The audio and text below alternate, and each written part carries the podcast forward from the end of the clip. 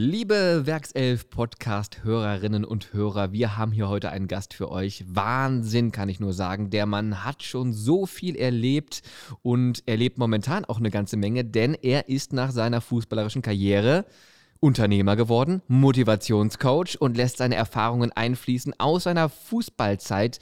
Und da hat er auch so einiges an Rekorden gebrochen, zum Beispiel erster ungarischer Torhüter in der Premier League und ältester Spieler bei einer Europameisterschaft und so weiter und so fort. Der hat so viel zu erzählen. Hier ist für euch Mr. Schlabberhose.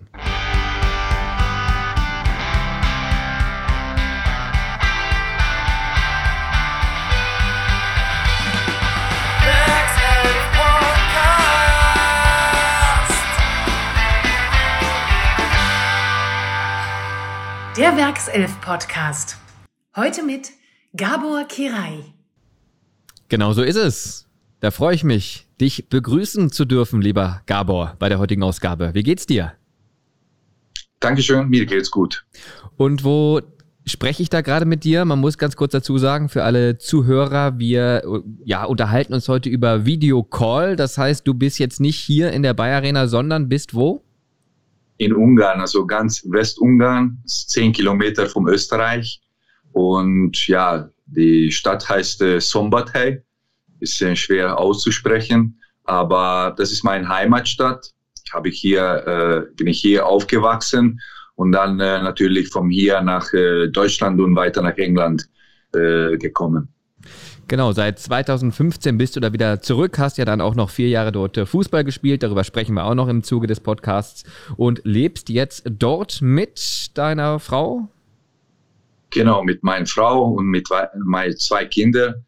Victoria wird äh, jetzt 20 und äh, Matthias wird äh, 17 im Sommer.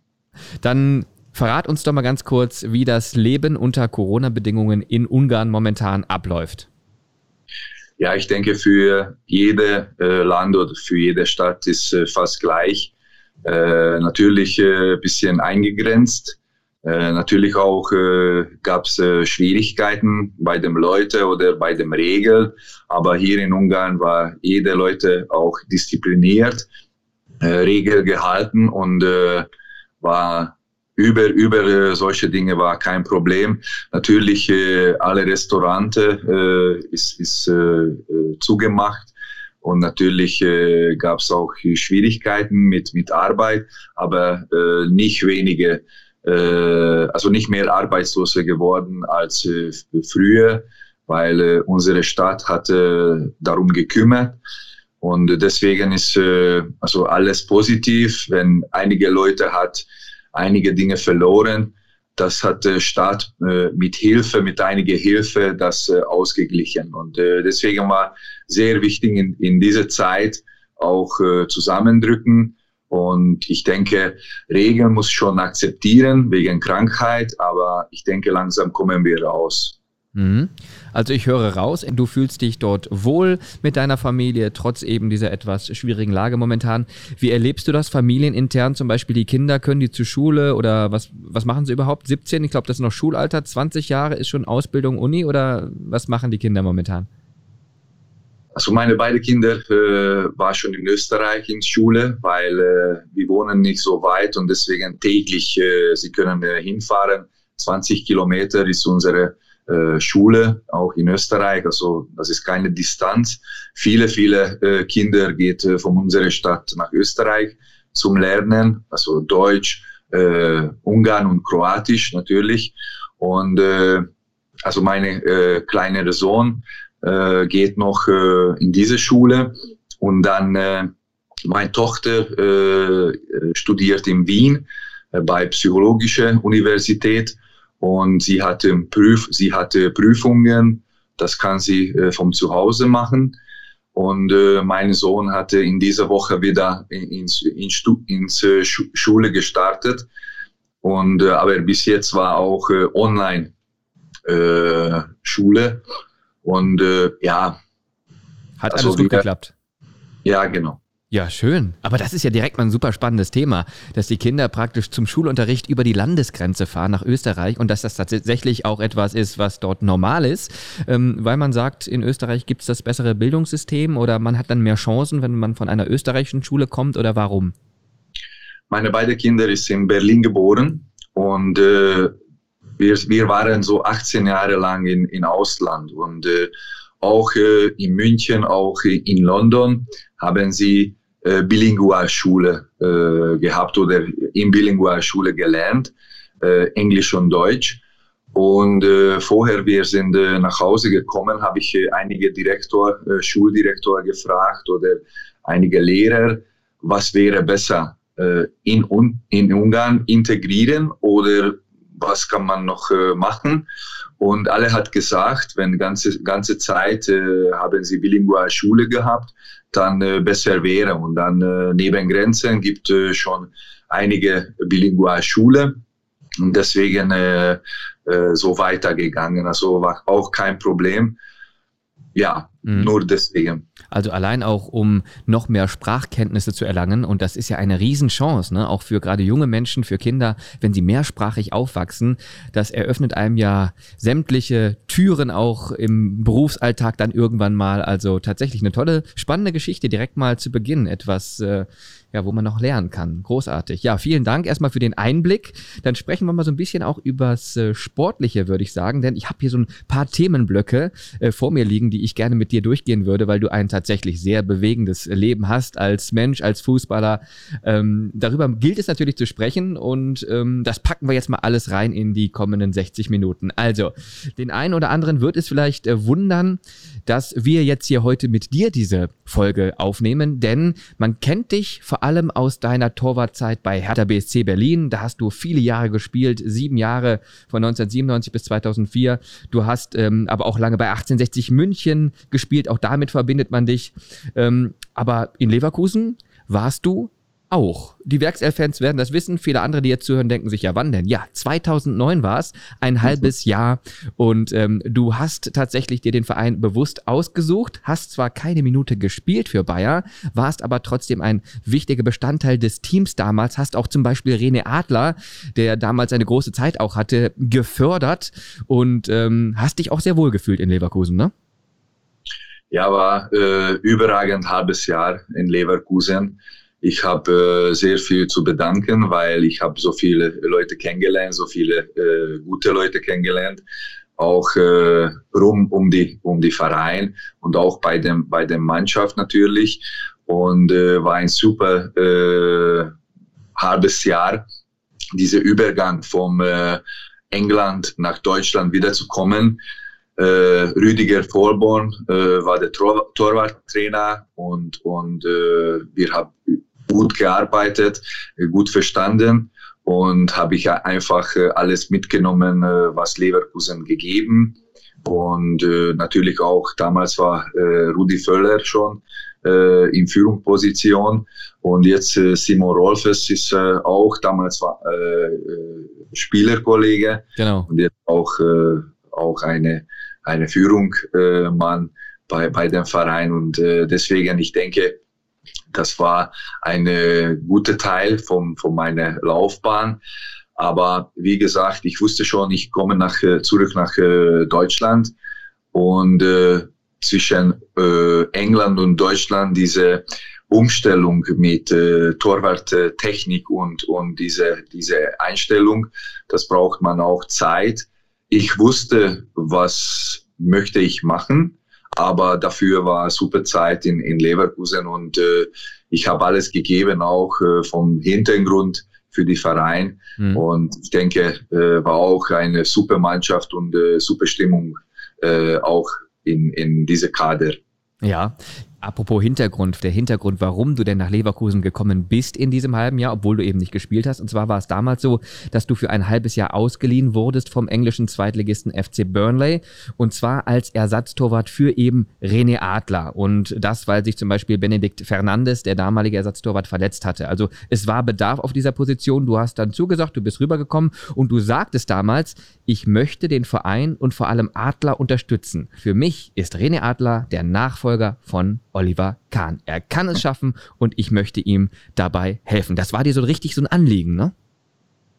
Ja, sicherlich. Äh, aber leider, er war äh, einigermaßen verletzt und äh, deswegen war nicht so flüssig seine, seine Entwicklung. Aber ich denke, er war Nationalspieler, er ist, er ist eine gute Person.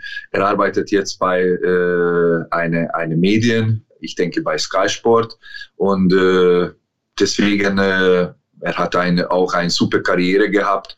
Und, und äh, ich war sehr froh mit, mit äh, René und mit Benne und mit Fabian Giefer auch äh, zusammenarbeiten, zusammen mit äh, Rüdiger Vorborn und natürlich äh, David Thiel war damals äh, äh, junge Torwart und äh, damals hat schon angefangen als äh, junger Torwarttrainer und äh, war alle so äh, diese diese Union, diese Torwartunion war, war super. Mhm. Also ein homogenes äh, Torwart-Team bei Bayern 04 Leverkusen damals. Man hat sich super verstanden, man hat sich toll unterstützt. Es gab da auch nie irgendwie so hierarchische Probleme. Ne? Für dich war das völlig legitim. Adler ist so momentan der Mann der Stunde und ich ordne mich dahinter gerne ein, unterstütze, wo ich kann und äh, push und fordere ihm auch im Training. Das ist ja auch unter Torwartleuten extrem wichtig ähm, dass man im Training immer auch diesen Konkurrenzkampf hat, ne, damit sich die Nummer eins wirklich auch immer am Limit bewegen kann. Ja, sicherlich. Äh, ich wusste, dass äh, welche Position habe ich und die Integration war sehr, sehr gut, äh, weil äh, äh wir wollten äh, unter uns helfen und unterstützen. Und ich wusste, dass, dass Dennis, René ist Nummer eins und das war meine Aufgabe. Ich wollte meine Aufgabe so erfüllen, wie, wie möglich ist, so äh, meine Bestes geben. Und ich denke, war, wie gesagt, äh, war auch gute Arbeit. Ich denke, äh, wir haben äh, gute Zusammenarbeit gehabt. Damals natürlich äh, war alle äh, Neubau oder Baustelle, ein neues Stadion. Genau, die Bayer Arena wurde damals gebaut, richtig. Genau, genau. Mhm. Und, und deswegen, ja, ich muss, ich ich wollte einfach äh, helfen und ich wusste in meine ganze Karriere, welche Aufgabe habe ich oder welche Position und habe ich immer das äh, äh, akzeptiert und ich wollte meine Bestes geben. Egal, ich war Nummer drei, Nummer zwei oder sogar Nummer eins bei einigen Vereinen ich wollte auch, äh, dass äh, 100% klappt. Mhm. Du hast immer genau gewusst, wo deine Position in der Mannschaft ist, aber trotzdem Hand aufs Herz. Du warst ja auch immer leidenschaftlicher Leistungssportler, bist immer gerne an deine Grenzen gegangen, auf dem Spielfeld, im Training, immer. Ähm, Hat es dann nicht doch manchmal so ein bisschen geschmerzt, so keine einzige Einsatzminute? Wärst du nicht trotzdem gerne mal auch bei dem Pflichtspiel im Tor gestanden? Nein, überhaupt nicht. Äh, natürlich, jede Training habe ich äh, alles gegeben und das hat nichts verändert. Aber ich wusste, dass äh, wer, äh, wer ist Nummer eins, wer ist Nummer zwei. Und das war meine Aufgabe. Und die Führung hatte das auch vorher klar gesagt. Und ich habe das äh, akzeptiert. Und äh, warum sollte ich äh, andere äh, Richtung gehen? Und damit habe ich äh, mit René bisschen gezogen oder mit anderen Torhüter. Aber die haben auch mich gezogen. Und, und deswegen ist äh, natürlich am Wochenende kann nur einer in, ins Tor stehen. Aber äh, du musst äh, unterstützen, weil äh, du bist eine Mannschaft, äh, du bist äh, zusammen mit, in einer Mannschaft und äh, deswegen ist äh, brauchst du Erfolg. Trainer äh, entschieden oder oder Führung entschieden, wer ist Nummer eins und das war das war gut so. Aber meine tägliche Arbeit hat nichts verändert. Ich habe trotzdem alles gegeben und ich hoffe, so war, war gut. Ein Musterprofi sozusagen. Hervorragend. Der äh, Trainer damals war Bruno Labbadia. Mit ihm kamst du auch wunderbar zurecht, wie ich raushöre. Ja. Was ist er für ein Typ? Ja, ich habe gegen äh, noch Bruno gespielt. Also ja. wir kennen uns äh, als Gegner. Natürlich, er war Stürmer, auch ein oder zwei Tore geschossen, zufällig natürlich. aber, aber war schöne Zeiten auch als Spieler weil er, er war super Stürmer und als Trainer kennengelernt in, in Leverkusen. Und natürlich ist auch eine andere äh, Position und ich war froh, einfach in Leverkusen dabei sein, auch unter äh, Labadia und, und auch bei dem diesem Verein, wie gesagt, ich habe so viel mitgenommen für mein Leben, äh, so viele Erfahrung und auch Privatleben und das ist sehr gut. Ich kenne äh, natürlich äh, Stadtstimmung und, und äh, das ist auch, äh, war, war sehr gut. Und wie gesagt, äh, ich habe alles mitgenommen äh, um meine Karriere und ich wollte das äh, reinbauen. Mhm. Genau, ja. Bruno Labbadia war damals der Trainer. Ein Mitspieler von dir war damals unser Publikumsliebling Stefan Kiesling und der hat dir auch direkt mal eine Sprachnachricht dagelassen. Ja, Gabor, schöne Grüße erstmal. Ich hoffe, dir geht es soweit ganz gut. Und dann, ja, äh, hätte ich zwei Fragen an dich. Einmal natürlich, ob du dich noch gut daran erinnern kannst, äh, dass ich trotz deiner langen Jogginghose im Training äh, dir geschafft habe, den einen oder anderen Tunnel ins Tor zu schießen. Und das Zweite natürlich, ähm, du warst jetzt nicht so lange da, aber trotzdem gibt es denn für dich einen Moment, den du ja äh, nicht vergessen hast in der Zeit. Denn, äh, ich fand es trotzdem ein super halbes Jahr und äh, hat mir auch großen Spaß gemacht, äh, mit dir zusammenzuspielen und äh, wünsche dir auch für die Zukunft alles, alles Gute und vielleicht sehen wir uns bald mal wieder. Also schöne Grüße, ciao. Ja, soweit Stefan Kiesling. Ähm, beschreib doch gerne mal deinen Bayern 04-Moment, nachdem er gefragt hat. Ja, einfach äh, war viel los. Also junge, viele junge Spieler, viel Emotion. Äh, war richtig eine Mannschaft äh, derzeit, diese, diese große Kader. Aber trotzdem in Kabine hast du nie äh, diese Gefühl gehabt, äh, du bist äh, Stammspieler oder, oder äh, außerhalb vom Feld. Und natürlich, wir hatten auch äh, ein Go-Kart äh, gemacht. Also so viele Erinnerungen auch auf Trainingsfeld, auch einfach fachlich war sehr gut. Einfach diese, diese hohe Qualität dabei zu sein. Und ich denke, damals Ulf Kirsten war U21-Trainer oder U23-Trainer. Also einfach diese, diese, diese Atmosphäre äh, mhm. vom, vom Bayer Leverkusen mitzunehmen. Das ist äh, alles positiv. Äh, ich habe einmal für, für Leverkusen auch gespielt, äh, Freundschaftsspiel gegen äh, Legia Warsaw. Äh, und ich war sehr stolz auf, auf dieses Spiel, obwohl das war im Trainingsfeld, aber trotzdem mit Toni Kroos, mit Angelo Charisteas gekommen zum, zum Verein und einfach die, die, die Stimmung war gut, die, die, die, die Atmosphäre war, war sehr gut. Und ja, diese, diese einige Monate so schnell gegangen wie einige Tage. Mhm. Also, eine tolle Zeit, die du hier verlebt hast und viele schöne Erinnerungen, nicht nur dieser eine besondere Moment, aber zum Beispiel, um es mal herauszustellen, das Testspiel gegen ähm, Legia Warschau. Ähm, und dann gab es eben noch die Frage nach den Tunneltoren. Kiesling sagte, er hätte dich da ein, zwei Mal erwischt, trotz deiner Schlabberhose, wie er sagte. Ähm, wie ist das denn passiert?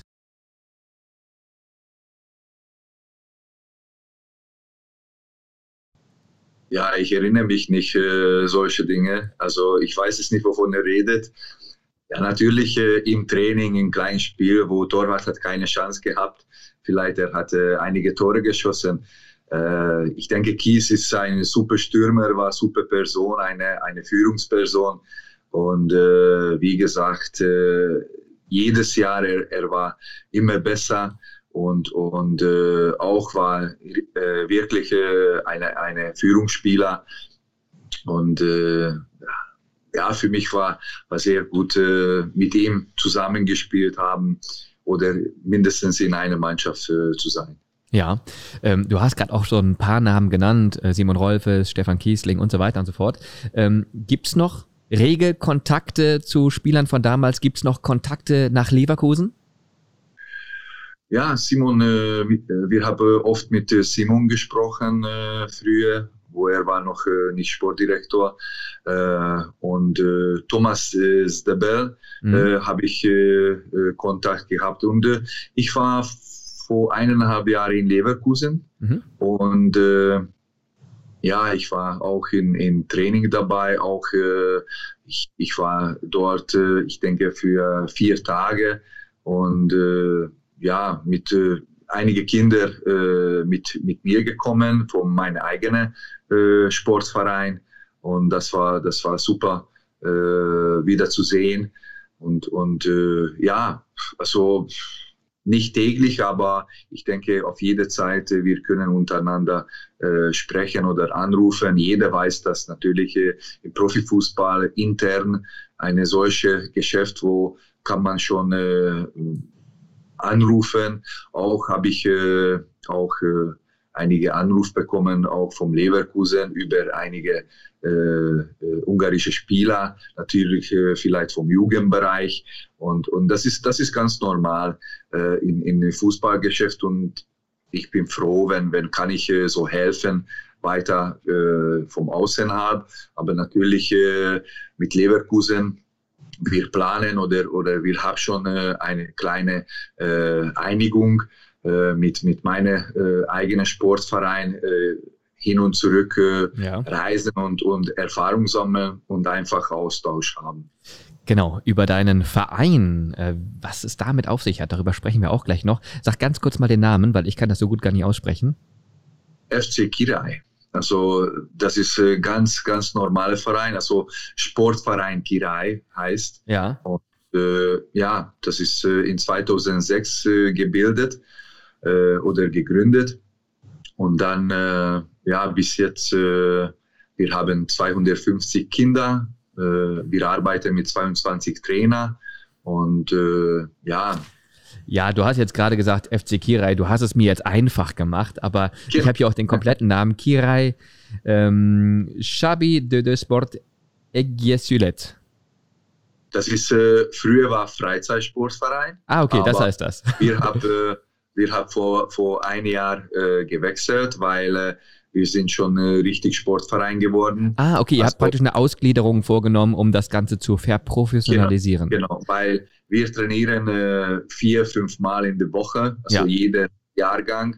Und das ist schon keine äh, Freizeitsport, sondern auch äh, schon, schon äh, richtiger äh, Teamsport. Unsere Jugend spielt in ungarische erste, zweite und dritte Liga. Ja. Und unsere äh, A-Mannschaft, also Erwachsenenmannschaft, äh, spielt in Regionalliga, also vierte Liga. Ja. Und äh, ja. Was ist das Ziel? Was möchtest du mit dem FC Kirai noch erreichen? Also wir haben äh, damals, wie gesagt, 2006 gegründet und äh, damals war schon Anspruch, dritte Liga zu schaffen. Wir wollen nicht höher, weil äh, mein Heimatverein Haladash ist, äh, spielt in erste und zweite Liga, jetzt momentan in zweite Liga. Und deswegen in Stadt wäre eine, eine äh, gut, eine dritte Mannschaft zu haben. Und äh, 18 Jahre lang, ich war im Ausland, also insgesamt, ich habe äh, 26 Jahre Profikarriere gehabt und davon 18 Jahre in Deutschland und England äh, gespielt und habe ich viel äh, mitgenommen. Und äh, diese Mentalität möchte ich in, in Ungarn umsetzen, mhm. in ungarische äh, Kinder mit ungarischen Trainer. Und das dauert auch und, und deswegen, ich ich muss äh, Kooperation haben, zum Beispiel mit äh, Hertha BSC Akademie und mit äh, Bayer Leverkusen und äh, mit slowakischer Mannschaft DATS habe ich auch, aber oder, oder, haben wir. Aber für die Zukunft natürlich äh, haben wir mehrere Möglichkeiten, zusammenzuarbeiten. Und äh, deswegen, ich muss äh, für meine Kinder, also vom Verein und unsere Trainer zeigen, wovon manchmal reden wir, äh, welche Mentalität, welche Einstellung, welche äh, Strategie müssen wir haben. Und das kann man schon umsetzen und das ist sehr wichtig. Aber wie gesagt, äh, wir arbeiten dafür. Und jetzt momentan, wir sind auf dem Platz, auf, auf dritter Platz mhm. bei Erwachsenenmannschaft. Wir haben jetzt Möglichkeit aufzusteigen. Und äh, dafür geben wir alles. Wir haben äh, drei Ex-Profi geholt, äh, haben sie in äh, erste und zweite Liga gespielt und einen sogar in Premier League gespr gespielt und war mhm. Nationalspieler. Also so habe ich gehom, äh, ge, äh, geholt als äh, Mentor für, für die Kinder, für die, für die jungen Spieler. Und bei, bei A-Mannschaft, äh, bei uns spielt schon 16, 17, 18-Jährige, wo kann man schon mit richtigen Herrenbereich äh, treffen und Körpereinsatz äh, lernen und, und äh, alle Schnelligkeit. Mhm. Und dafür mit 18, 20 können sie weiter nächsten Schritt machen für, für nächste Verein. Und dafür möchten wir eine gutes, gute Basis geben. Ja, okay, also ich höre raus. Das ist eine Talentschmiede. Das ist auch so ein bisschen etwas für den ungarischen Fußball, um den auch etwas ein bisschen, ja, ein bisschen weiter voranzubringen. Äh, aber trotzdem nochmal das konkrete die konkrete Frage nach den langfristigen Zielen auch. Jetzt klar, man möchte erstmal aufsteigen in die dritte Liga, aber auch irgendwann mal erste ungarische Liga oder ist das eine Utopie? Nein, vielleicht im Pokal äh, einige Sensationen schaffen, mhm. aber wir wollen richtig junge Spiele weitergeben okay. für zweite, erste Liga, weil äh, das ist sehr wichtig junge Spieler gute Basis zu haben. Ja. Wenn ein Spieler hat gute Basis, dann kann man schon äh, überall leben. Okay, aber eines musst du mir ganz kurz versprechen, dass äh, wenn du ein Top-Talent findest, ein ungarisches, dass du zuerst bei Bayern 04 anrufst, bevor du irgendjemand anders da informierst. Können wir das so ja, festhalten? Kann man versuchen. Äh, wir waren schon äh, natürlich dort mit äh, einem Torwart und dieser Torwart jetzt momentan bei äh, DATS, äh, Nummer 3, also bei Profibereich. Er ist der erste äh, Spieler von, von, uns zum Profibereich gekommen, aber er ist 19 Jahre alt und äh, ich schließe nicht aus, er kommt nach, äh, vielleicht nach Deutschland und am Ende oder irgendwann wird für Bayern spielen oder sogar auch in Bundesliga auch. Ja, gut. Also ich nehme das mal als so ein halbes Jahr. Ne? Also wenn du dann Top-Talent hast, bitte zuerst Kiesling oder okay. Rolfes anrufen. okay. Wunderbar. Das hätten wir geklärt. Kurz noch die Namensfrage. Warum FC Kirai?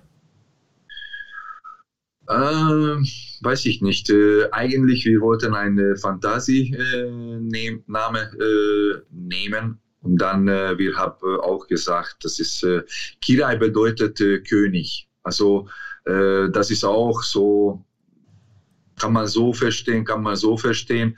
Aber ich denke, mit diesem Namen hat schon äh, auch ein bisschen äh, äh, Richtung, äh, kann man schon sagen. Mhm. Und deswegen, ich will auch äh, von meiner Karriere die Erfahrung reinbauen in diese Mannschaft. Und so kommt allgemein Kirai ja. Name. Und unsere Familie hat gegründet. Also das ist alles mit diesem Namen zu tun. Ja, ich finde, das ist ein total spannendes Projekt und äh, so wie ich es auch gerade rausgehört habe, tut man da auch so ein bisschen was, zum Beispiel, oder du speziell tust etwas für die deutsch-ungarische Völkerverständigung, zum Beispiel eben, indem du auch immer den Kontakt hältst zu ehemaligen Spielern. Wir haben gerade zum Beispiel über äh, Kiesling oder Rolfes gesprochen, aber auch Falco Götz, da hattest du auch immer einen guten Kontakt und da soll ich dir ganz herzliche Grüße ausrichten von Falco Götz und du sollst dich bitte sofort mal melden, wenn du wieder in der Gegend bist. Ne? Also, dass man sich da, da da mal wieder auf einen Kaffee trifft. Ja, sicherlich. Äh, Falco natürlich, äh, er war auch in Berlin, äh, unser Trainer und auch äh, liebe Grüße zurück. Und natürlich, wenn ich komme nach äh, Leverkusen, ich melde mich auch bei Slavo oben bei obere äh, Etage. Also wie gesagt, äh, kann man so viele Namen nennen, ja. aber wenn, wenn ich fahre nach Leverkusen oder ich fliege nach Leverkusen, natürlich, ich besuche äh, viele Leute äh, äh in, in diese äh, Stadt. Ja, ja, wunderbar. Wenn du die Zeit hast, ne, weil du bist in deinem Verein schon sehr, sehr stark eingebunden. Vielleicht nochmal kurz abschließend, welche Aufgaben hast du da konkret im Verein? Was machst du alles? Eigentlich, äh, mein Vater ist Präsident und äh, ich äh, organisiere äh, vom Hintergrund, also fachliche Sache und alle strategische äh, Sache. Äh, auch haben wir auch natürlich Jugendkoordinator und wir arbeiten so zusammen und ich will diese diese richtig diese diese deutsche und englische Mentalität und und äh, diese Qualität reinzuholen und und das dauert ein bisschen aber Schritt für Schritt äh, wir wir gehen immer nach vorne jedes Jahr und das freut mich und die Leute ist äh, ganz offen auf, auf diese Neuigkeit und äh, ja, kann man schon äh, gut arbeiten. Mhm. Und ich habe gelernt, Gabor Kirai heißt eigentlich sowas wie Gabor der König. Ja, kann man sagen. Kann man sagen, okay. Dann haben wir für den König heute hier im Podcast ein tolles Format. Entweder oder. Entweder oder. Ja, zwei Optionen für dich. Einfach entscheiden und sagen, warum du dich entsprechend entschieden hast. Reiten in der Pusta oder Sightseeing in Budapest? Reiten in Pusta. Das heißt, du reitest und machst das tatsächlich auch wirklich? Nein, aber ich mache äh, auch Booster, weil das ist ein besonderes äh, Natur und ich mache das einfach und, und äh, ich mag auch äh, äh, also nicht große Städte, sondern äh, eher so kleine Städte, eher Natur und nur deswegen. Okay. Gulaschsuppe oder Baumkuchen? Gulaschsuppe. Gulaschsuppe. Und zum Weil, Nachtisch dann Baumkuchen. Weil Baumkuchen ja, ist ja auch ein ungarisches, ähm, ja, ja, Nationalgericht, eine ungarische Spezialität, ne? Ja, genau. Aber mhm. ich bin äh, Fan vom, vom äh, Gulaschsuppe. Ich kann auch Gulaschsuppe kochen. Und ich denke, viele, viele Männer kann in Ungarn Gulaschsuppe kochen, weil das ist eine Spezialität. Okay, klären wir das mal ganz kurz. Was gehört in eine gute Gulaschsuppe? Jetzt mal ganz kurz für alle zum Nachkochen daheim. Natürlich äh, Kartoffel und, und äh, gute Fleisch, aber kann man auch äh, Fleisch äh, verteilen, also Schwein- und Rindfleisch äh, mixen und das ist auch gut und äh, ja, noch einige geheime äh, Gewürz und, und alles. Mm, schmeckt auf jeden Fall richtig lecker. Schicke Gulasch, ne? Heißt das, oder? Ja, genau, Schicke Gulasch. Genau. Ja, Küchen- oder Gartenarbeit. Da wären wir wieder beim Gartenarbeit. Thema. Gartenarbeit. Gartenarbeit. Weil?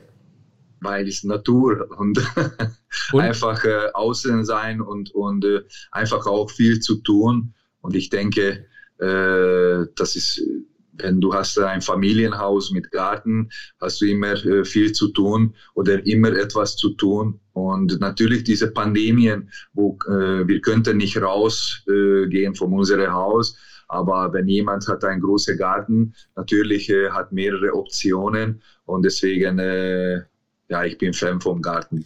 Ja, und weil du natürlich auch eine Ausbildung damals als Gärtner gemacht hast, ne?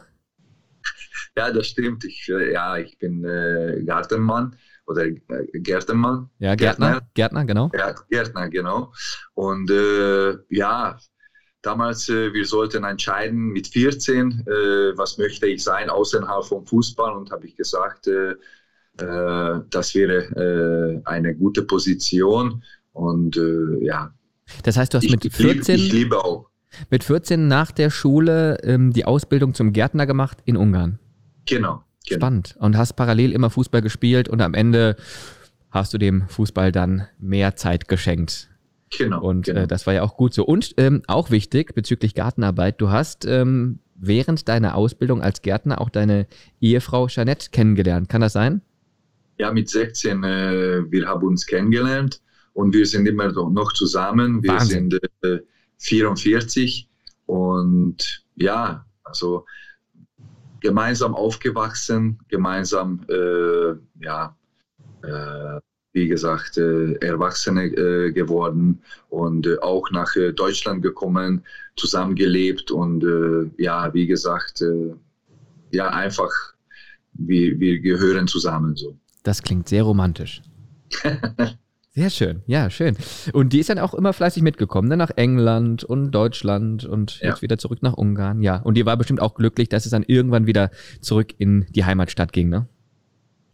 Ja, sicherlich. Äh, sie waren auch in Leverkusen. Mhm. Äh, natürlich derzeit, sie haben äh, gewohnt in, in Nähe von Manchester. Mhm. Aber jede Wochenende oder jede Woche entweder die, sie sind geflogen oder ich, ich, ich bin oder ich habe geflogen nach England. Mhm. Und deswegen, sie kennen auch Leverkusen Stimmung und auch das ist, äh, die Kinder erinnern sich noch äh, an, an Leverkusen. Ja, das, wer einmal hier in der Arena war, der vergisst das nie mehr.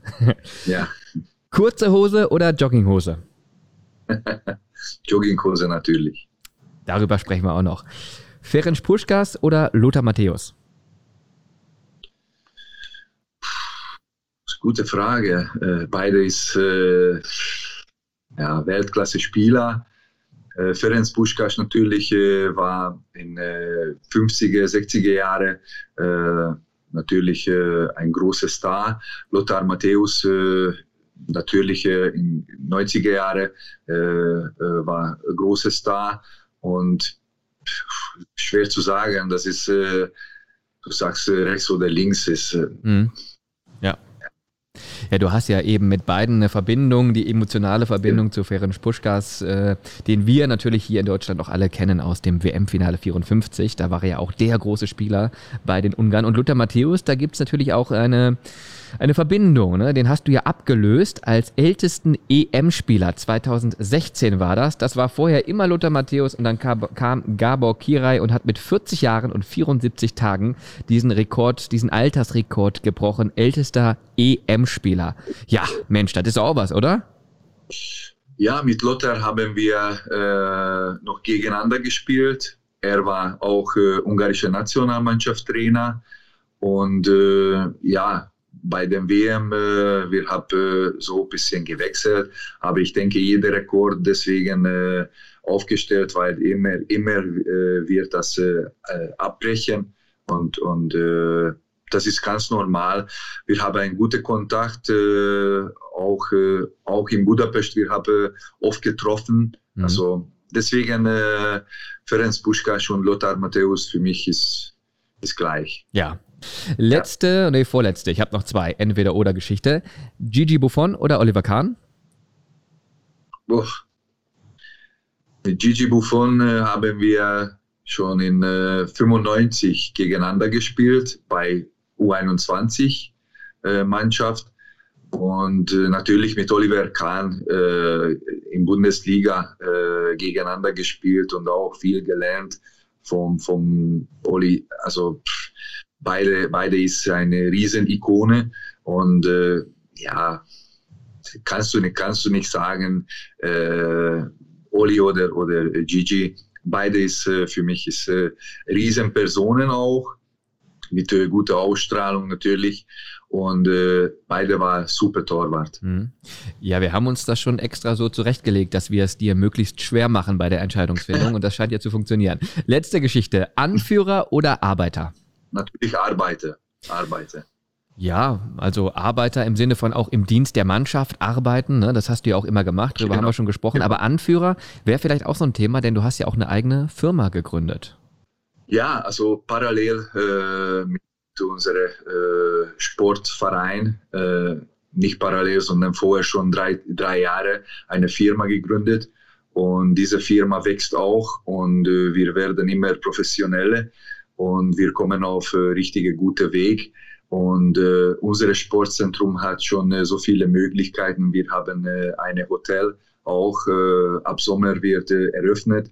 Genau. Das müssen wir ganz kurz erklären, was die Firma überhaupt macht. Also diese Firma hat ein, ein äh, sechs Hektar Fußballgelände mhm. und Dort haben wir auch drei Gebäude, Rehabilitation, Hotel, äh, Kabinen, Konferenzräume, äh, sieben Plätze, davon äh, drei äh, Kunstrasen, aber äh, gute Qualität äh, Kunstrasenplatz. Und haben wir unsere äh, Sportverein, also FC Kirai, mhm. und haben wir auch Torwartschule in 2013 gegründet. Haben wir, wie gesagt, diese Reha äh, und haben wir eine äh, äh, Foundation, mhm. Äh, eine Kirai Foundation.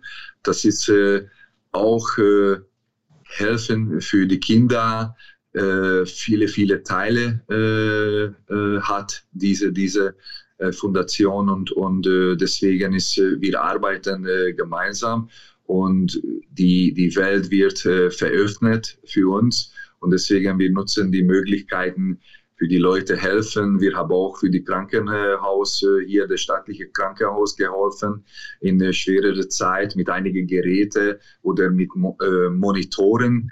Und, aber wir helfen auch für kranke Kinder, aber wir entdecken auch äh, äh, gute Talente und äh, wir wählen gute Talente aus. Also gibt mehrere Teile, sportliche und menschliche Teil. Mhm. Und so gemeinsam wir sind in, in einer Firma.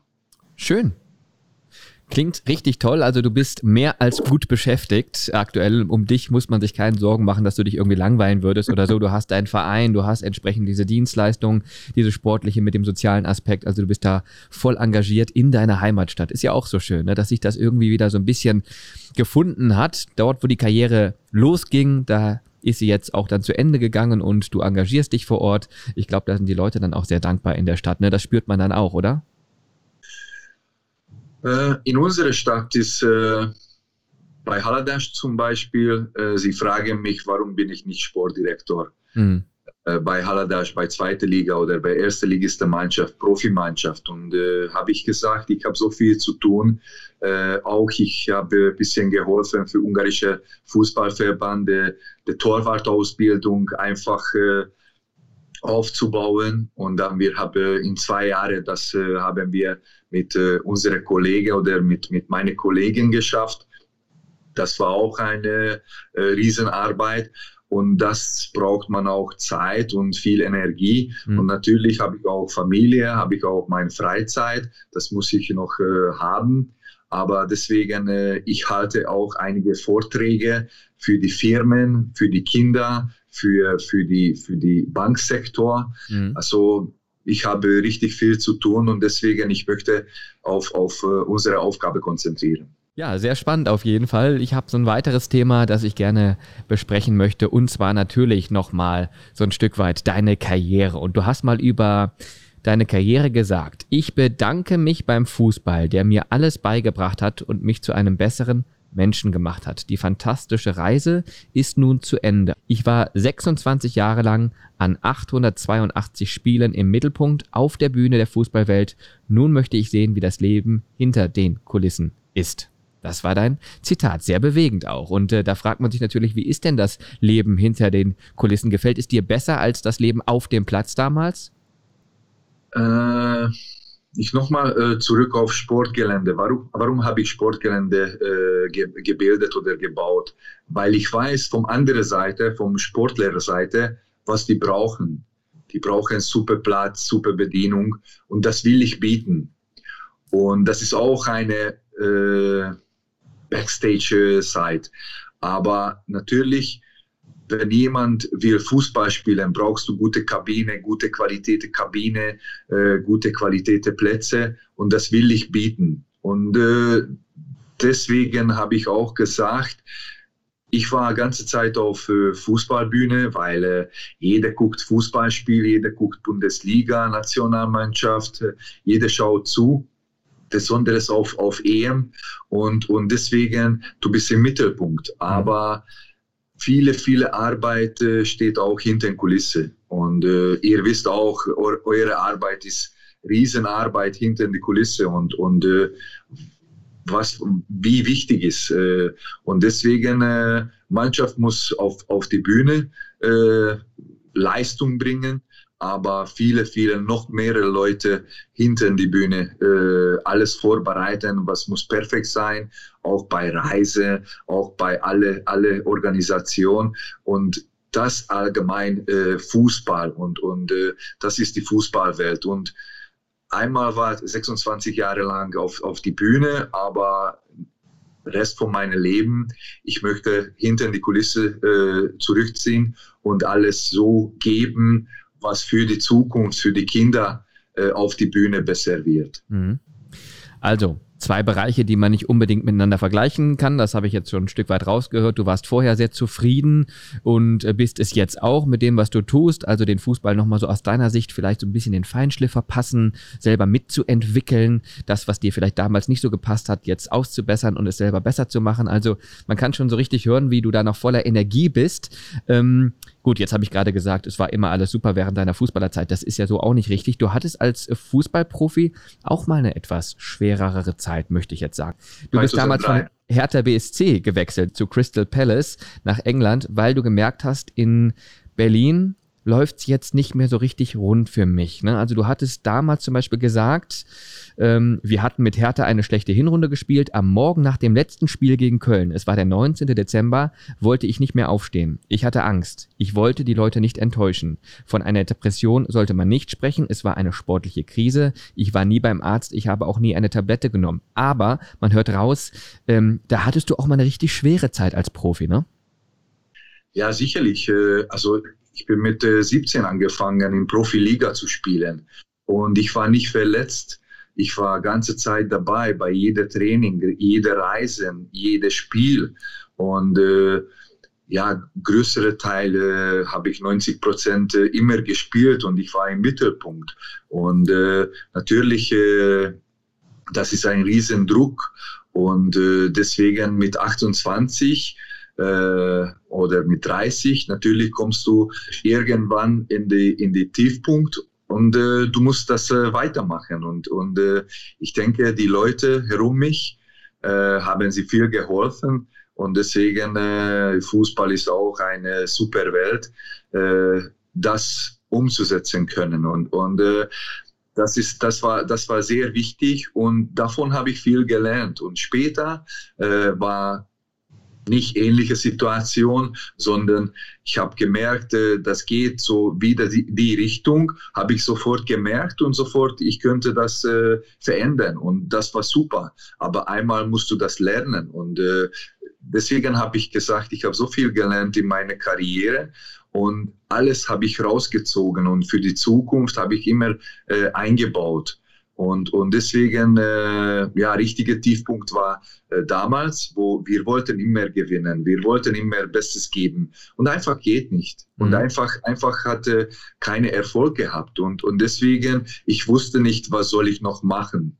Einfach äh, war solche Gedanken. Mhm. Und, und äh, ja, also war natürlich äh, keine Depression, aber geht schon in die, äh, äh, in die Richtung. Und wie gesagt, ich hatte keine, ich war keine bei keinem Arzt oder ich hatte keine Tablette genommen. Einfach habe ich gefühlt oder gespürt, äh, das ist nicht normal und, und ich musste etwas äh, verändern. Mhm. Und das habe ich auch gelernt. Ja, diese extreme Leistungsdruck im Profifußball, das war damals so ein bisschen das Thema. Man muss dazu sagen, 2004, das war kurz nachdem Berlin die ja bis, dahin, bis dahin beste Zeit hatte. Man hatte in der Champions League gespielt, die Ansprüche wurden größer äh, und entsprechend äh, wurde der Druck natürlich auch größer und du hast dann eben diesen Absprung geschafft, bist nach England gewechselt und hast dann zur Überwindung der Krise gesagt, ganz entscheidend war meine Frau. Sie hat mir damals gesagt, ich solle doch zum jährlichen Weihnachtstreffen der ehemaligen Nationalspieler nach Budapest fahren. Dort habe ich zum richtigen Zeitpunkt die richtigen Leute getroffen. Mich lang, mit lange mit Groschisch, das ist ja der, der ungarische Nationaltorwart von 54, und mit Peter ähm, Ditztel, das ist der Nationaltorwart von 86, unterhalten. Das hat mir sehr geholfen. Also ehemalige Torwartgrößen Ungarns, Ungarns konnten dir damals so ein bisschen auch ähm, so ein paar Tipps mit auf den Weg geben, wie man am besten mit diesem Druck umgeht, ne, was man dann zu tun hat. Genau, weil jede Person war im Tief, Tiefpunkt. Und deswegen, äh, du musst äh, mit solchen Leuten sprechen. Die waren schon in gleicher Situation und beide äh, Personen, leider Jula Grosic äh, lebt nicht mehr äh, und äh, Peter Distel ist äh, auch super Person und sie könnten so gute Satz geben, wo habe ich geglaubt, ich wusste, dass sie wollen mich helfen und nicht nur reden. Und deswegen habe ich alles genommen und äh, es funktioniert. Und, und deswegen, ich bin sehr bedankbar für, für diese beide Personen. Aber damals haben sie viele, viele Leute neben mir gestanden und, und deswegen, ich denke, das war auch ein, eine äh, gute Zeit, wo kann man schon davon lernen. Wenn, wenn mit dir passiert nur positive Dinge, dann lernst du nicht. Aber wenn, wenn äh, triffst du mit einiger negative äh, äh, Stimmung oder, oder Erlebnis, dann äh, lernst du viel. Und mhm. dann der nächste, der nächste Tag äh, wirst, wirst du besser. Und, und deswegen, äh, wir müssen immer äh, weiter nach vorne gehen. Mhm. Du hast gesagt, man braucht eben diese Phasen, um zu lernen. Was hast du für heute daraus gelernt? Ja, einfach äh, das Gefühl, äh, du musst immer äh, etwas verwechseln oder etwas wechseln. Und äh, ja, einfach, das ist Lebenserfahrung. Mhm. Auch äh, kommt schwierige Zeit für deine Kinder auch. Und dann kannst du schon helfen, kannst du schon äh, Rat geben. Und dann vielleicht sie nehmen äh, das nicht an. Aber nach zwei Wochen sie sagen, Papa, du hast recht. Ja. Und das ist, das ist solche Dinge, wo, wo jeder muss das äh, schaffen, jede Person. Und, äh, aber davon musst du lernen. Mhm. Und das ist sehr wichtig. Und äh, ich gebe das hier für meinen Trainer, für meine äh, Firma, für, für meine Umge Umgebung und das kann ich geben, weil das habe ich erlebt und ich sehe das, wenn die Leute das nehmen sie an und es klingt positiv danach und die sind froh und sie glauben an dich und also lügst du nicht an und deswegen ist sehr wichtig, äh, immer ehrlich zu sein. Mhm. Ja, du hast gerade gesagt, ein Tapetenwechsel kann gut tun, wenn man ähm, das Gefühl hat, man fährt da irgendwie fest, man kommt nicht weiter aus einer Situation, kommt man nicht raus. Und du hast auch eben gerade gesagt, dass du eben andere Leute an deinen Erfahrungen jetzt teilhaben lässt. Zum Beispiel hältst du ja auch Motivationsvorträge für Firmen und Schulen über den Umgang eben mit diesem Leistungsdruck. Was rätst du diesen Leuten oder beziehungsweise was rätst du auch gerade jungen Sportlern, die vielleicht auch in diese Situation kommen könnten? Zum Beispiel äh, in die Schule, äh, sie fragen mich bei dem, bei dem Hochschule. Äh, ich treffe mit äh, unmotivierte, äh, die Leute hat keine Lust zum Leben, mhm. aber nächstes Jahr sie müssen arbeiten, weil Schule ist vorbei.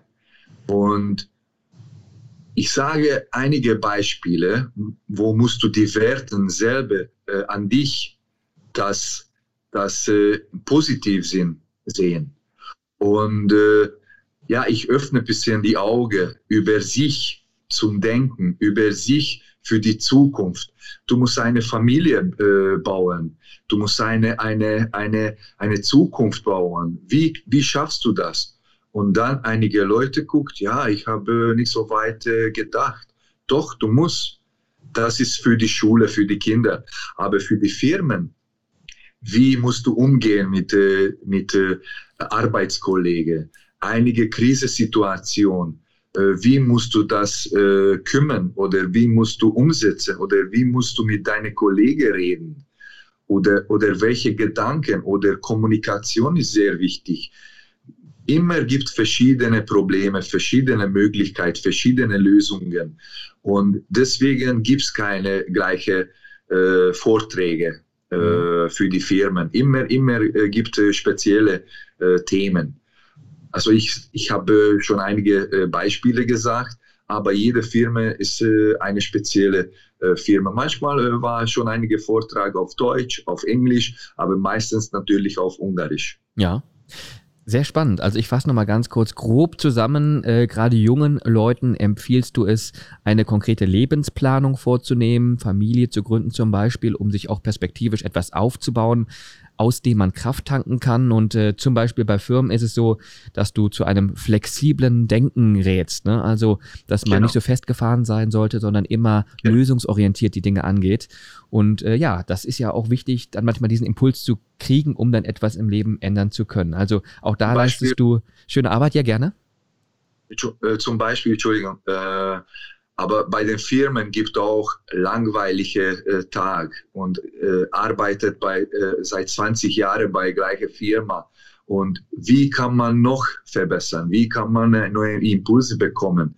Und deswegen kann ich zum Beispiel äh, die, die Teil von meinem Fußballleben äh, als Beispiel äh, nennen. Zum Beispiel vom Hertha oder vom Burnley oder einige Zeiten, wo, wo habe ich auch in diese Situation gehabt und wie äh, habe ich das gelöst. Und, und deswegen ist, ist äh, für die erwachsenen Leute sehr wichtig, konkrete äh, Beispiele sagen, was habe ich auch schon erlebt. Und dafür, das ist äh, ein, ein super äh, Einsatz. Mhm. Also du lässt die Leute an deinen Erfahrungen teilhaben ja. und das öffnet ja manchmal auch einen Blick für, für gute Dinge. Du hast damals das Ganze, diese Drucksituation durch einen Tapetenwechsel ähm, gelöst, ne? das habe ich richtig zusammengefasst. Ja. Also der Wechsel dann von Berlin, wo es nicht mehr weiterging, nach England, einfach mal eine neue Umgebung, neue Kultur, neue Menschen und schon ging es für dich weiter. Du hast da noch eine beeindruckende Karriere gemacht. Aber äh, wo wir gerade bei Berlin waren, da hast du ja auch zusammengespielt mit einem gewissen Rob Maas, heute Co-Trainer bei Bayern 04 Leverkusen. Und auch der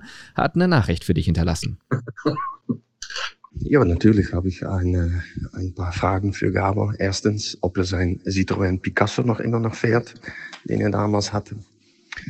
Zweitens, ähm, ob er das nochmal versucht hat, während des Spiels äh, das Spiel wieder anzufangen, so mit dem Ball in der Hände und dann gegen seine eigene Latte schmeißen, weil das wollte er immer machen mal.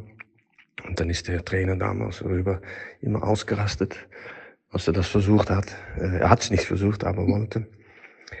Und drei, ähm, ob er auch so einen Bauch hat wie Paul im Moment. Nachdem er die Karriere beendet hat, weil er hat schon sehr viel Rotwein getrunken. Aber gut, das ist was anderes. Schönen Tag noch. Ja, der ganz charmante Rob Maas, auch ein super Typ, ne? Ja, überragend. Ja, Bauch wie Pal Dardai. Ähm, hast du den aufgrund des vielen Rotweintrinkens? Kannst du direkt mal beantworten.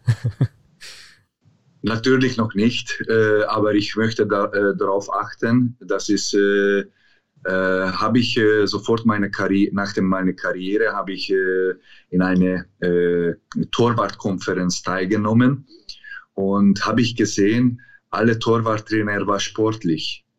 Und äh, habe ich, hab ich sofort gesehen, nach meiner Karriere, ich muss äh, achten auf meine äh, körperliche Fitness. Und deswegen, ich darf das nicht. Und äh, natürlich, ich trinke nicht so viele rote, rote Wein, äh, obwohl ich, ich, äh, ich mag, aber ganz selten. Und deswegen, äh, das ist eine super Frage, auch äh, ehrliche Frage, weil viele, viele äh, Ex-Sportler, Ex-Fußballspieler, es äh, nimmt zu oder, oder äh, verändert äh, das Körper, aber ich denke, du musst schon als Ex-Sportler äh, darauf achten. Denk mal nach äh, äh, Lothar Matthäus. Es sieht fast gleich aus. Also ich sage nur ein Beispiel, aber Rob sieht auch äh, gut aus. Also auch Simon Rolfes äh, sieht auch gleiche wie, wie damals. Also du musst, du musst äh, deine, deine Qualität schon äh, haben. Und deswegen, äh, das war erste Gedanke sofort nach äh, meiner Karriere. Gott sei Dank äh, auch diese Konferenz hatte optisch sehr viel äh, ge gegeben und habe ich gesagt, äh, das muss ich, äh, muss ich sportlich bleiben und deswegen hatte ich äh, kein Problem. Okay, vielleicht hast du ja dahingehend auch nochmal ein paar Tipps für Paul Dardai, den äh, Rob Maas ja gerade konkret angesprochen hat. Ähm, nächste Frage. Citroën Picasso, gibt's den noch?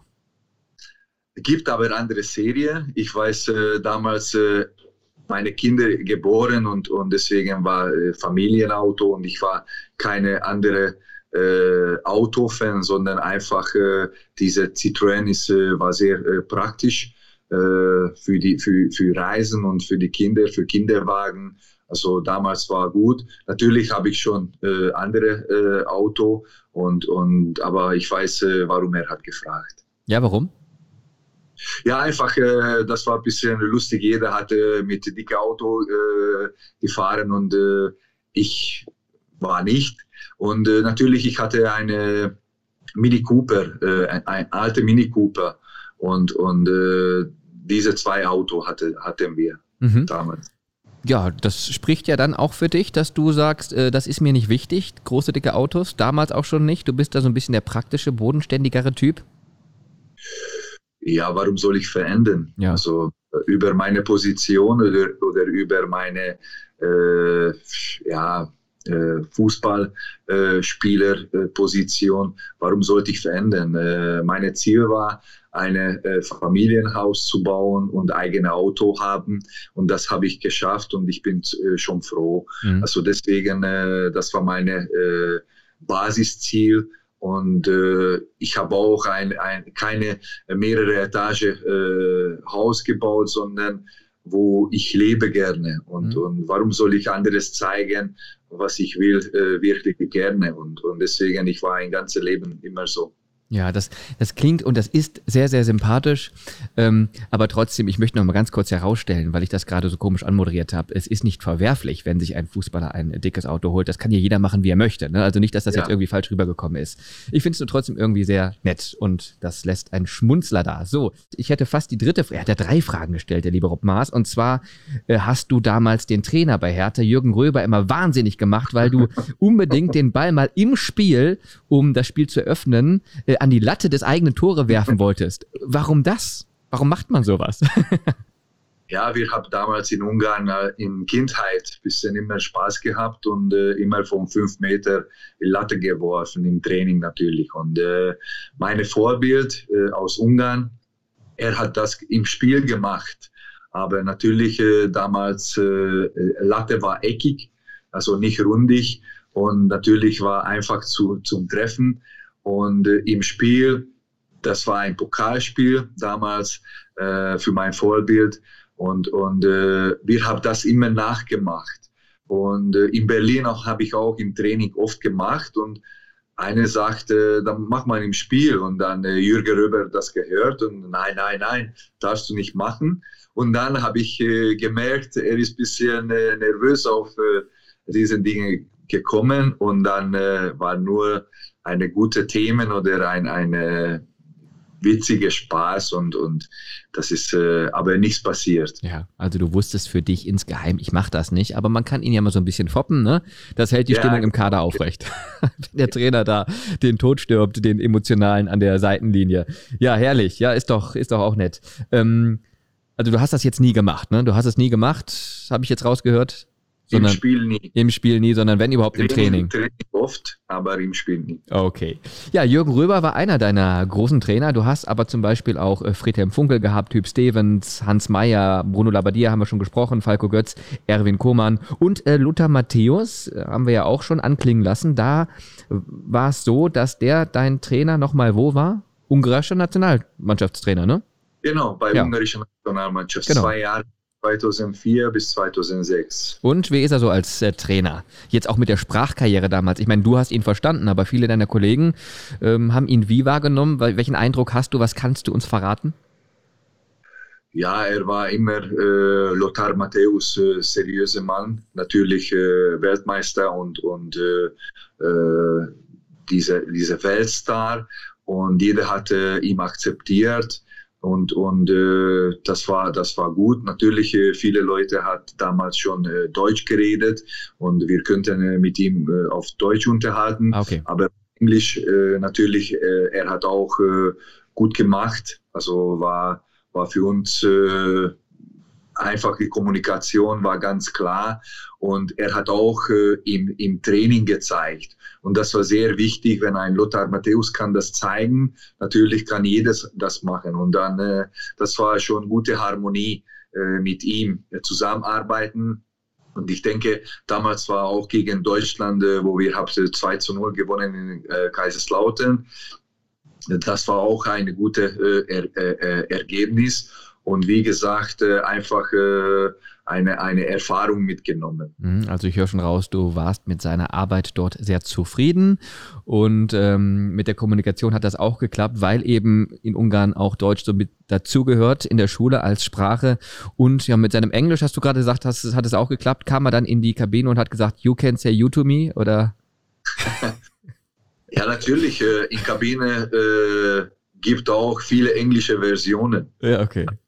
Und äh, jeder versteht das. Und äh, Fußball ist eine, eine solche Sprache, du musst äh, äh, nicht vor dem Kamera immer perfekte äh, Grammatik haben. Und, und deswegen ist äh, sehr wichtig, immer davon lernen. Ja.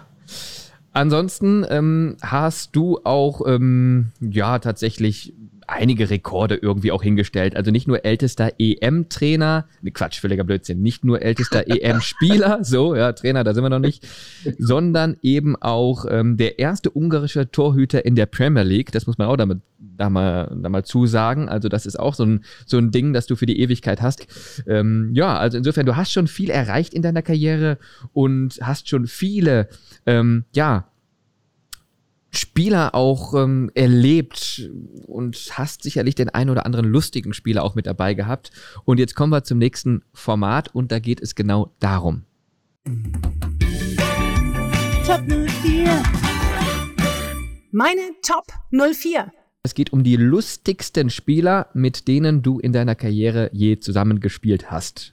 Da gibt es äh, vier Spieler, die du natürlich dann nennen darfst, auf jeder Position oder für jede Position jeweils einen. Im Tor. Das ist ganz schwer. Lustigste Spieler. In Kabine oder auf dem Feld? Egal in welcher Konstellation. Also der lustigste Torwart, den du kennengelernt hast in deiner Karriere. René Higita. An den erinnert, der hat ja auch das Skorpion gemacht, glaube ich, ne? Genau, genau. Wahnsinnstyp. Nächste Rubrik. In der Abwehr. Vielleicht äh, Joe Simonic vom Hertha BSC, aber er war auf dem Platz äh, so lustig, wo er hat viele Trick gemacht, in äh, zum Beispiel innerhalb im Fünfraum oder äh, 16, eigene 16er. Mhm. Also er hatte immer einen Haken gemacht oder einen Beinschuss. Und das finde ich äh, witzig, aber wenn stehst du im, ins Tor und dann macht deine Abwehrspieler sowas, das ist äh, vielleicht nicht so witzig, aber ja. Sehr gewagt. Da wird auch jeder Trainer unruhig, ne? Wenn du den Ball nicht einfach rausschlägst, sondern noch irgendwie unter Bedrängnis im 16er einen Pass machst über drei Meter. Ja, ja. ja. Also Josip Simonic, ein Mann mit starken Nerven. Nächste Kategorie. Im Mittelfeld. Ich habe so viele äh, Spiele ge äh, gespielt. Zecke Neuendorf. Andreas Zecke Neuendorf, auch mit Bayern 04 Vergangenheit. Was war das für einer? Was hat ihn so, so lustig ja, gemacht? immer gequatscht auf dem Platz. Immer. Bei jedem Spieler, er hat immer Gegner angequatscht oder äh, äh, Schiedsrichter angequatscht und, und immer so blöde Dinge und, und äh, manchmal wir haben geschaut und, und sein Gesicht war richtig ernst und dann trotzdem er hat so witzige Dinge gesprochen und einfach haben wir viel gelacht äh, mit ihm. Also Zecke Neuendorf. Okay. Im Sturm. Sturm. Als Gegner äh, mit Ailton, Mhm. mit Giovanni Elba äh, von Bundesliga. Ailton oder Giovanna Elba, das waren wahrscheinlich auch Jungs, die dann nach dem oder während des Spiels auch irgendwie mal so einen, so einen Spruch losgelassen haben oder irgendwie, ne? Das waren ja generell so positive brasilianische Typen, Genau, die genau. so eine Lebensfreude vermittelt haben. Genau, genau. Aber zum Beispiel Ulf Kirsten, mit ihm äh, haben wir auch oft äh, getroffen, äh, Hertha gegen Leverkusen und äh, wir haben auch Respekt untereinander gehabt. Ja, Ulf hat damals nach dem Einspiel äh, für Benny Kirsten, für seinen Sohn, meine, meine Handschuhe genommen. Äh, also solche Dinge, wo das ist ein Verhältnis, eine Respekt untereinander. Und das haben wir viel gehabt. Und äh, ja, auch David Beckham in dem Mittelfeld äh, haben wir auch untereinander Respekt oder äh, Cristiano Ronaldo oder sogar äh, Zlatan Ibrahimovic. Äh, wir haben äh, oft gegeneinander äh, getroffen.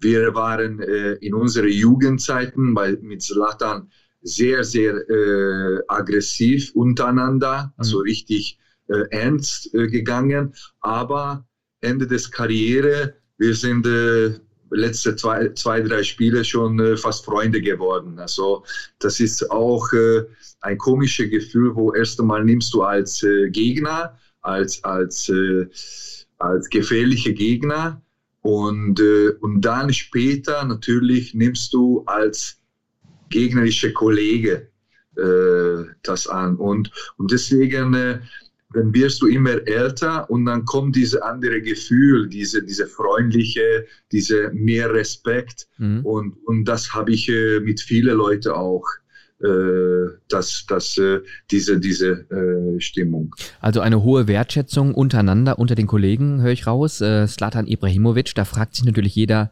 was ist das für ein Typ? Er ist, er ist eine, eine äh, er will immer gewinnen. mhm. egal wie. Und er will auch äh, sich zeigen. Und er zieht sich nicht zurück. Und er ist stolz auf sich, natürlich. Aber hinter die Kulisse, jeder Mensch ist gleich. Mhm. Also auf die Bühne, vielleicht äh, er spielt eine, eine äh, Position oder eine Person, aber in Kabine oder, oder äh, hinter die Bühne ist jeder, jeder gleich. Okay, das heißt, diesen extrovertierten Fußballer Slatan Ibrahimovic, Slatan Ibrahimovic, so ganz langsam, darf man nicht verwechseln mit dem Menschen Slatan Ibrahimovic, der genau. eher außerhalb des Platzes ist. Das sind zwei, das zwei auch, unterschiedliche auch, äh, Persönlichkeiten. Auch Cristiano Ronaldo ist äh, gleich. Mhm. Also auf dem Platz zeigt was oder zeigt eine, eine, eine Persönlichkeit, aber hinter die Kulisse ist auch ganz ganz normal. Und jeder weiß, dass auf dem Platz äh, jeder Spieler hat gleiche Wert hat. Mhm. Und, und äh, ich hatte nie ein Gefühl, wenn habe ich zum Beispiel gegen David Beckham gespielt oder äh, Andy Cole. Mhm. Andy Cole äh, war ich zusammen auch mit Burn, in Burnley und äh, sie waren äh, total menschlich und, und deswegen ist diese, diese Fußballwelt ist, ist deswegen ist, ist gut. Ja, das ist eben auch ein Showzirkus. Ne? Da darf man eben auch mal so ein bisschen genau. äh, sich anders präsentieren für die Menschen, aber das hat ja nicht unbedingt was mit der Privatperson zu tun. Und das war nochmal so ein interessanter Einblick da auch von dir. Vielen Dank dafür. Ähm, ja, Du hast jetzt auch gerade gegnerische Spieler genannt, deswegen direkt mal die Frage, wer war dein Lieblingsgegenspieler für dich? Gab es da einen, wo du gesagt hast, auch wenn der kommt, Wer hat viele Tore getroffen oder viele Tore das geschossen ja oder deine, wenige Tore geschossen? Deine subjektive Wahrnehmung. Also wo du sagst, also darauf habe ich mich gefreut, wenn der kam. Zum Beispiel, weil er eben so ein guter Kicker war und dich vielleicht auch mal überlistet hat oder weil du sagst, ach, der ist eigentlich gut, aber gegen den äh, habe ich immer gut ausgesehen. Thierry Henry. Äh, Thierry wir, Henry. Haben, wir haben gegen, äh, also Frankreich gegen äh, Ungarn bei U18, U19, U21 gespielt, also gegeneinander gespielt, äh, immer oft getroffen. Äh, Kiriori und Trezeguet war äh, die Sturmduo und äh, wir hatten später natürlich äh, äh, in Premier League getroffen. Äh, wir haben ein Spiel 5-1 verloren, er hat drei Tore geschossen. Ich kann auch Ulf Kirsten nennen, wo, wo viele, viele Aktionen gegeneinander äh, äh, gemacht, aber trotzdem war immer fair und er hat auch äh, Tore getroffen äh, oder Tore geschoss, äh, geschossen. Und ich habe auch einige Schüsse gehalten, einige Elfmeter.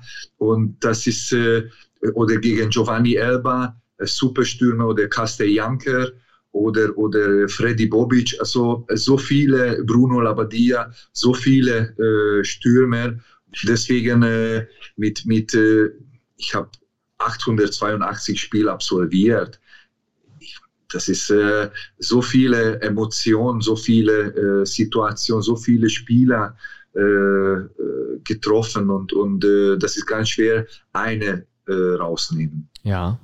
Genau, du hast gerade gesagt, du hast so viele Spiele absolviert und die meisten deiner Spiele in dieser legendären Schlabberhose, in dieser grauen Jogginghose.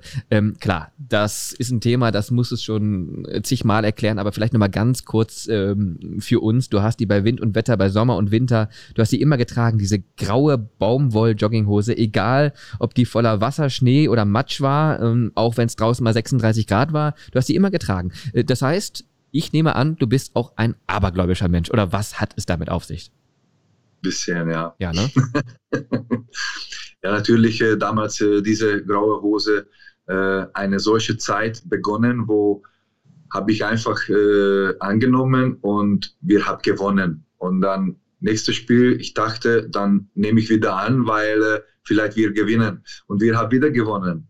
Und neun Spiele hintereinander nicht verloren, zwei Gegentor kassiert und deswegen habe ich gedacht, das äh, bringt Glück. Und ich wollte das äh, weiter äh, dabei haben. Mhm. Und dann oft habe ich auch kurze Hose gespielt, aber kurze Hose ist nicht mein Welt. Äh, einfach, äh, ich fühle mich nicht wohl in kurze Hose. Zu Hause ja, auf dem Straße ja, aber wenn ich muss äh, hin und her fliegen und schmeißen, das ist irgendwie nicht meine Art und Weise und deswegen ist so geblieben. Ja, und das ist etwas, äh, wo viele Leute sagen, eine solche Hose, die möchte ich auch haben. Und deswegen gibt es von dir auch Merchandising-Artikel. Und zwar ähm, gibt es da alles, also von T-Shirts über Torwarthandschuhe und natürlich auch eben diese graue Schlapperhose, die gibt es da auch. Vielleicht auch ein, zwei Worte zu dieser Kollektion. Diese äh, Jogginghose-Qualität habe ich selber ausgewählt und Schnitt auch, äh, damals habe ich äh, getragen. Natürlich gibt es auch schwarze Jogginghose, äh, andere Schnitt, äh, aber ich möchte immer gute Qualität äh, haben. Und mhm. wir haben auch Fußball oder Handschuhe. Die Handschuhe-Material ist auch äh, solche Material, äh, auch vom, vom Bundesliga und Premierliga, so die ganz höhere Niveau, äh, die Torhüter äh, nutzen. Und deswegen, äh, wir machen äh, nicht so viele Dinge, aber was wir machen, das äh, muss gute Qualität sein. Okay, dann muss ich noch mal ganz kurz dazu fragen, ist es überhaupt noch heute erlaubt, mit so einer grauen Jogginghose zu spielen? Geht das noch?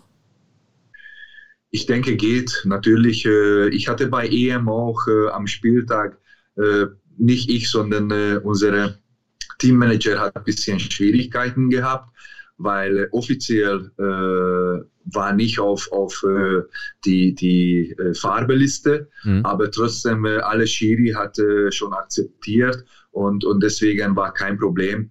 Und äh, wie gesagt, grüne Licht bekommen. Weiß ich nicht, ob äh, heutige Zeiten äh, spielt einige sogar mit langer Hose. Ich, ich weiß es äh, das nicht. Ja. Wir haben jetzt im Laufe des Podcasts extrem viel über dich und dein Leben gelernt und erfahren dürfen. Äh, ein letzten, letztes Ding habe ich aber noch. Und zwar stimmt es, dass es einen Film über dich gibt? Ja, gibt einen Film äh, über mich, äh, über meine äh, Karriere oder über äh, die Hauptstationen. Äh, gibt auf Deutsch, gibt auf Englisch und auf Ungarisch. Äh, das kann man auch bei uns bei unserem Shop bestellen. Und äh, ich denke, 32 äh, äh, Person hatte über mich gesprochen oder über meine Karriere gesprochen.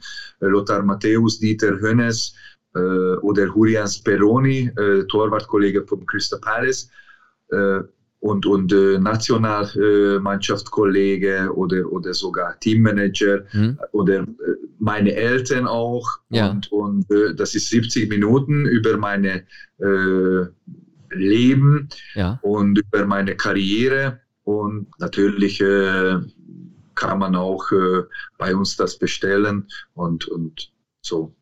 Bei uns heißt jetzt unter dem Label Kirai?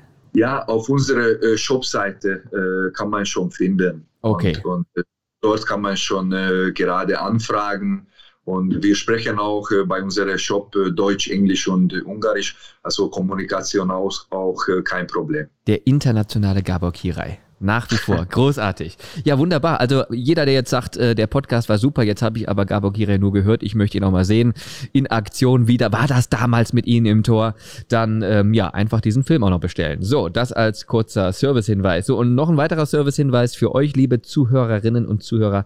Es gibt die nächste Podcast-Folge am Dienstag, den 9. März, also den Tag schon mal rot im Kalender anstreichen. Da gibt's wieder einen ganz interessanten Gast. Ähm, so, das soll es jetzt aber auch von mir gewesen sein, denn das letzte Wort beim Werkself-Podcast gehört dem Gast. Also von mir jetzt schon mal ein ähm, ja, ein großer Dank dafür, dass ihr mit dabei geblieben seid, auch heute wieder. Gerne bis zum nächsten Mal. Macht's gut, bleibt positiv, beziehungsweise testmäßig negativ. Und Gabriel Kirai, dir gehört das äh, letzte Wort. Also Dankeschön nochmal äh, für diese äh, Möglichkeit, äh, dabei zu sein bei euch, bei, äh, bei 04. Und wie gesagt, äh, ich war ganz kurze Zeit äh, bei euch, aber war Riesenzeit für mich, war viele Erfahrung, viele gute Leute, viele gute, gute Leute getroffen und ich komme wieder nach Leverkusen und wir sehen uns noch.